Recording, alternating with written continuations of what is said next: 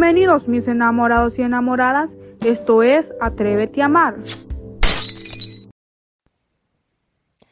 Hola a todos y todas, les saluda su servidora Kaylee Galo y les doy la bienvenida a este canal llamado Atrévete a amar.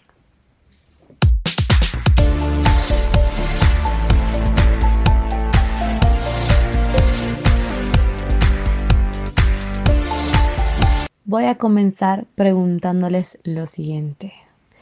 ¿Alguna vez has sentido que no estás siendo amado o amada por tu pareja? ¿Te cuesta comprenderla a tal punto de creer que la relación no tiene futuro y lo mejor es terminarla? Quédate con nosotros y te resolveremos muchas dudas.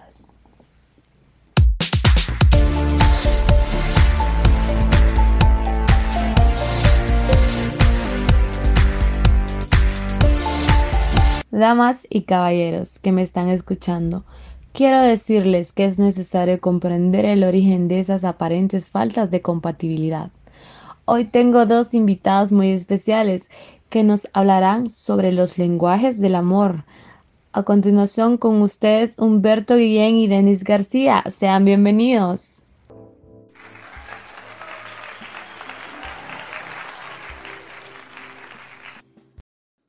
Hola a todos, espero estén teniendo un muy buen día. Soy Humberto Guillén y vamos a tratar de explicar los diferentes lenguajes del amor que existen. Hola, gracias por escucharnos. Yo soy Denis García. Junto a Humberto y Kaylee, somos estudiantes de la Universidad Metropolitana de Honduras y queremos ayudarles con este tema que causa la ruptura de miles de relaciones todos los días. Así es, Denis. Y es que actualmente las estadísticas nos indican que el número de divorcios va en aumento y la realidad, por donde quiera que vayamos, nos demuestra que el compromiso en las relaciones de parejas es cada vez menor. Se nos hace muy difícil mantener una relación a largo plazo, con la aparición de las redes sociales y sobre todo con aplicaciones que nos prometen relaciones de muy corto plazo. Se nos ha olvidado o hemos olvidado esto que es muy importante, esforzarnos por un amor duradero. Para irnos introduciendo al tema, déjenme decirles que existen cinco lenguajes en los que la gente expresa su amor. Según el libro llamado Los cinco lenguajes del amor, El secreto del amor que perdura, del autor Gary Chapman, el cual recomiendo muchísimo que lo lean estos lenguajes son los siguientes. Palabras de afirmación, tiempo de calidad, recibir presentes o regalos, actos de servicio y el contacto físico. Bien, ¿qué les parece si nos enfocamos en el primero? Palabras de afirmación. La manera de expresar amor para estas personas es verbal. Les gusta que le digamos lo que sentimos de manera clara y a menudo que les dediquemos elogios y los llenemos de palabras bonitas. Son palabras que a veces se dicen sin pensar y causan un efecto muy positivo en otras personas. Aumentan su autoestima y su seguridad y su bienestar.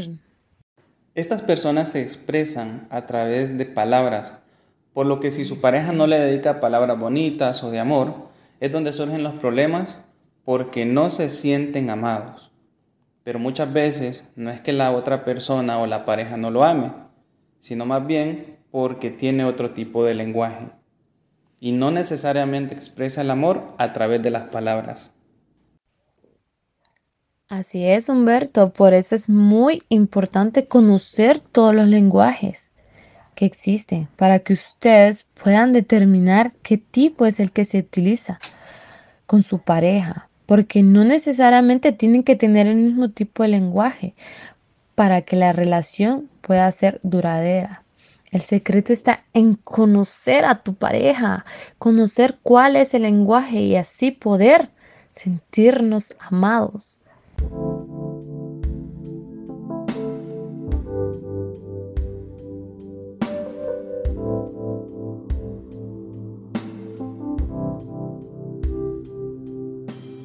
continuamos con los lenguajes del amor.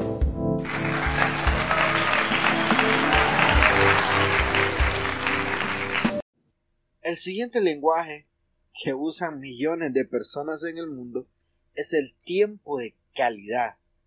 Vivimos en la sociedad de las prisas, que junto a las falsas necesidades creadas por el mercado, tener el mejor carro, eh, tener viajes, tener casa, vivir una vida llena de lujos, etc., nos hace olvidar lo que significa realmente el tiempo de calidad. Estas personas valoran más compartir tiempo con su pareja, disfrutan pasar el tiempo juntos encontrando momentos de intimidad y sentir que son prioridad en la agenda del otro. Sentirán más amor mientras más se les dedique tiempo y se les brinde atención completa, es decir, sin distracciones. Compartir tiempo de calidad no es tanto el acto como una buena cena en un restaurante caro sino más bien el disfrutar de ella al compartirla con nuestros seres queridos, escuchando y siendo escuchados, sin prisas ni otras distracciones. Muy de acuerdo con ustedes, compañeros. De hecho, la Universidad de Cambridge define el tiempo de calidad como aquel que pasa con alguien, prestándole toda tu atención porque valoras la relación. Bueno, en otras palabras podríamos decir que es otra forma de expresar amor, ya que se centra en la unión y demostrarle al otro nuestro afecto con toda nuestra intención.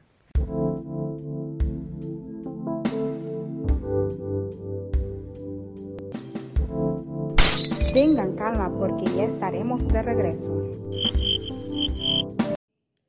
¡Wow! ¡Qué interesante! Ya conocimos dos tipos de lenguajes. El tercero sería a través de los presentes o regalos. Son personas que están pendientes de los detalles, sean pequeños o sean grandes. Pueden ser regalos comprados, como flores, chocolates, o simplemente una pequeña nota, una sorpresa. Un presente hecho con nuestras propias manos. No perderán ocasión de acordarse de la persona amada y darle atenciones materiales.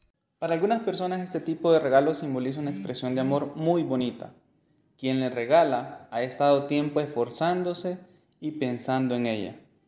También ha estado trabajando para realizar y obtener ese regalo, disfrutando desde que tiene la idea hasta después de haber dado el regalo, sin esperar más que una sonrisa. Así es, Humberto. Y estos regalos pueden ser regalos muy caros hasta los más sencillos. Bueno, en realidad el precio del regalo no es lo importante. Lo que realmente se aprecia es la intención.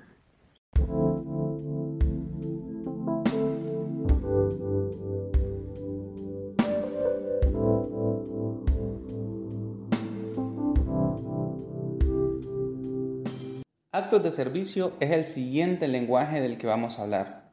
Tratar de agradar a quienes aman, sirviéndole o haciéndole favores a ciertas personas les resulta gratificante. Cocinar, limpiar, arreglar cosas, encargarse de las tareas más pesadas o desplazarse a sitios lejanos. Son actos que realizan minuciosamente y con una sonrisa en la cara. No es una necesidad ni una obligación sino algo que se hace de manera generosa para ayudar al otro.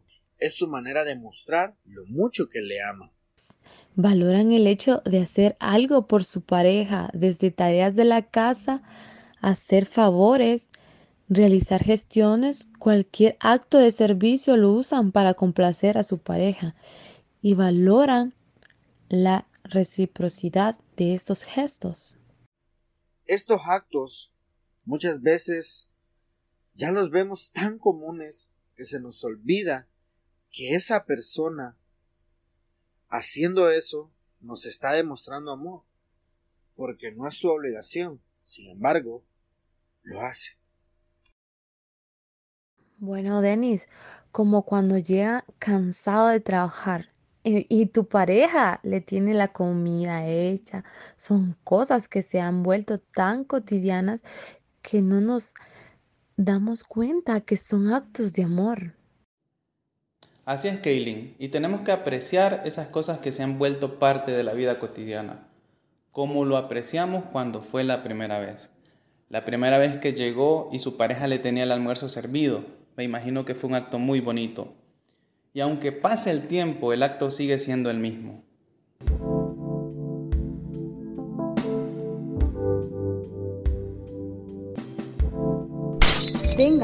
Porque ya estaremos de regreso. El último lenguaje del que vamos a hablar es el contacto físico. Las personas que tienen como lenguaje del amor el contacto físico necesitan de él para sentirse queridas y demuestran así su amor a su pareja a través de un abrazo, a través de una caricia, a través de un beso, a través de una palmada, tocarse el pelo, rozarse las manos, y así como ese, muchos más. Para algunas personas el contacto físico es la expresión de cariño por excelencia, para otras no tanto. Bueno, yo creo que es la más común que existe. Bueno, el contacto físico es un potente vehículo de afecto entre las personas, una herramienta comunicativa básica, primaria, inevitable. Los seres humanos la hemos desarrollado porque ayuda a ofrecer vínculos, a expresar lo que sentimos por las personas o comunicar mensajes y elaborar adecuadamente nuestras emociones. Así es, Humberto. Los humanos en general necesitamos del contacto físico para sentirnos más queridos. Es interesante saber que puede haber más de un lenguaje que te guste, pero suele haber uno que destaca por encima del resto. Tendrás que estar muy atento a tus reacciones a la hora de, recibir diferentes muestras de afecto por parte de tu pareja y ver qué es lo que realmente necesitas. Así es, Humberto. Cada persona se desarrolla en un contexto y, y, se acostumbra a este tipo de familia donde abrazarse es un ritual diario, o sea, versus la familia donde los componentes nunca se abrazan. Lo que nosotros vemos normal no es tan normal para otros y cambiar hábitos en ocasiones cuesta bastante. Por eso hay que tener paciencia durante el cambio, reforzar positivamente el, esfuerzo del otro cuando realice el acto deseado. Y, y si bien está haciendo caso omiso o no lo realiza como deseamos, explicárselo nuevamente o de forma distinta a través de los ejemplos?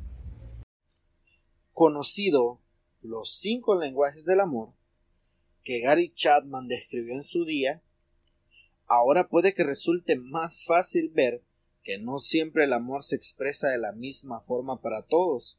Sin embargo, siempre estamos a tiempo de dominarlos todos para saber cómo amar con más letras y con más mundo.